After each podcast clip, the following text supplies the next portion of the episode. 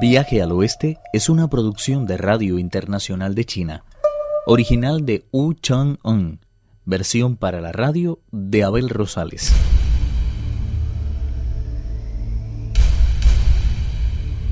La bodhisattva ha engañado al muchacho de fuego. El monstruo descubrió sobresaltado que estaba sentado sobre las afiladas puntas de no menos de 24 espadas, pero antes de que pudiera reaccionar, la bodhisattva había ordenado ya a Moxa. Coge la porra de destrozar monstruos y da unos cuantos golpes a las empuñaduras de las espadas. Moxa tomó la porra y se dejó caer desde lo alto. Después empezó a dar tales golpes que parecía como si estuviera derribando un muro. En un abrir y cerrar de ojos, descargó sobre las empuñaduras de las espadas no menos de cien golpes seguidos que taladraron de parte a parte las piernas del monstruo.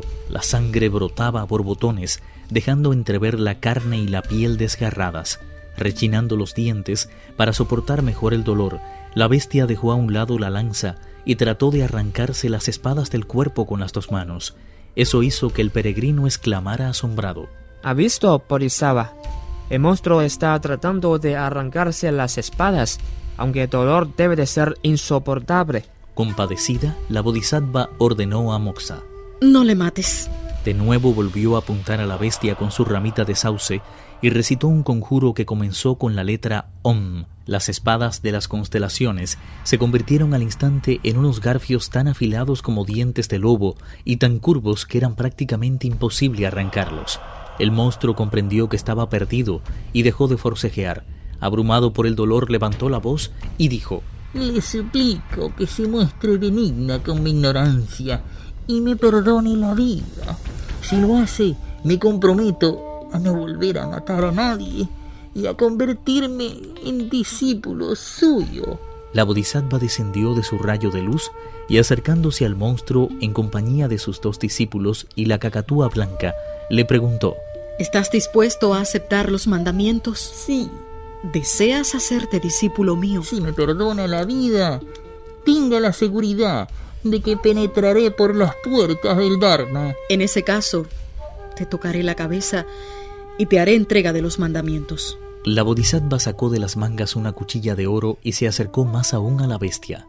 Con asombrosa destreza le afeitó la cabeza al estilo conocido como coronilla del monte Tai, Toda la cabeza parecía calva, a excepción de un cerquillo que en ocasiones podía entretejerse.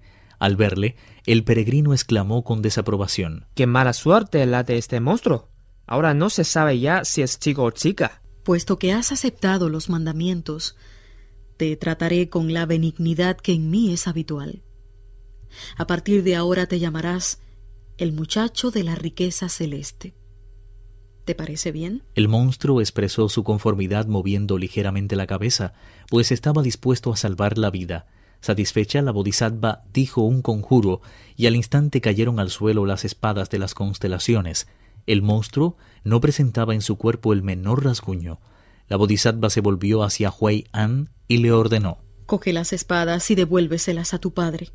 No es necesario que regreses aquí.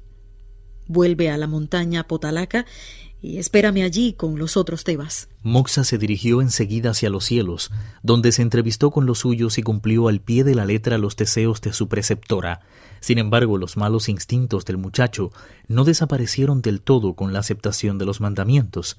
En cuanto sintió que el dolor lo había abandonado y que nada le sujetaba ya a la tierra, cogió la lanza y amenazó a la bodhisattva diciendo No tienes poder para dominarme. Todo lo que has demostrado hasta ahora no ha sido más que un poco de astucia.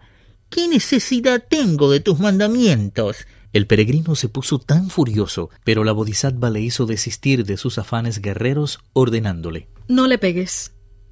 Tengo pensado un castigo más refinado que ese. Sacó de la manga una corona de oro y añadió Este tesoro perteneció a Buda. Él mismo me lo entregó cuando me encargó buscar a alguien que se comprometiera a ir al paraíso occidental en busca de las escrituras sagradas. De hecho, me confió tres coronas muy parecidas, aunque sus nombres eran totalmente distintos. La dorada, la constrictiva y la prohibitiva. La segunda la llevas tú, Wukong, mientras que la última descansa sobre la cabeza del guardián de mi montaña, La primera no tiene todavía dueño, y creo que voy a adjudicársela a este. La bodhisattva sacudió una sola vez la corona volviéndose de cara al viento y la transformó en cinco coronas idénticas que lanzó contra el cuerpo del muchacho.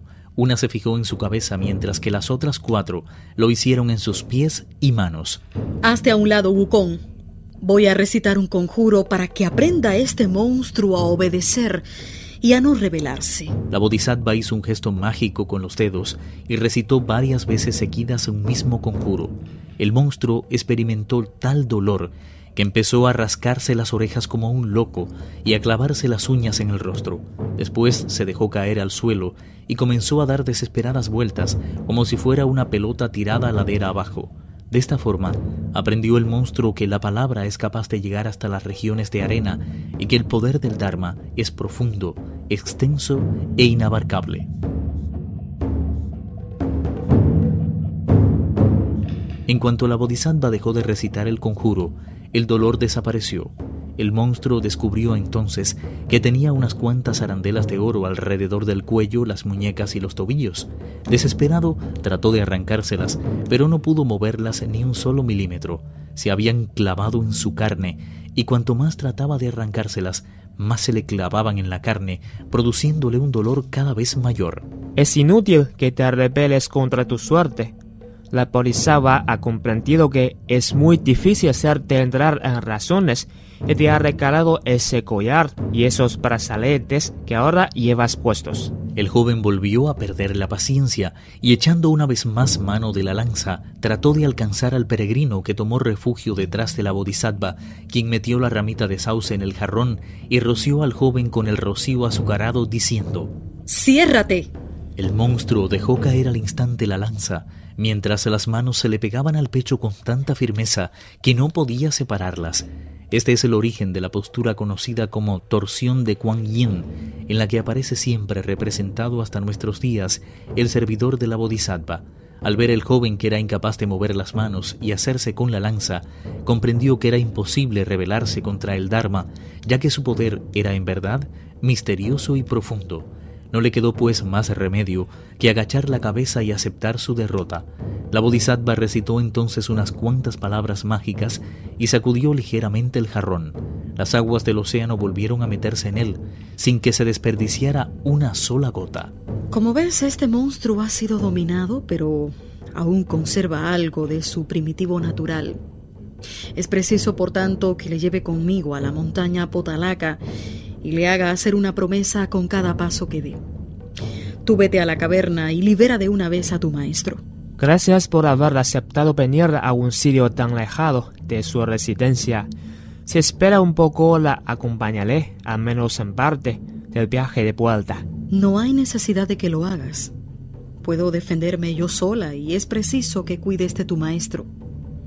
¿Para qué volver a poner en peligro su vida? Encantado por esta decisión, el peregrino se despidió de la bodhisattva, no sin antes inclinarse respetuosamente ante ella.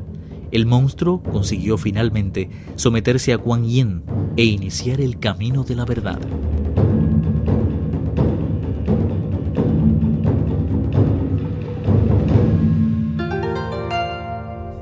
Viaje al oeste, uno de los cuatro grandes clásicos de la literatura china.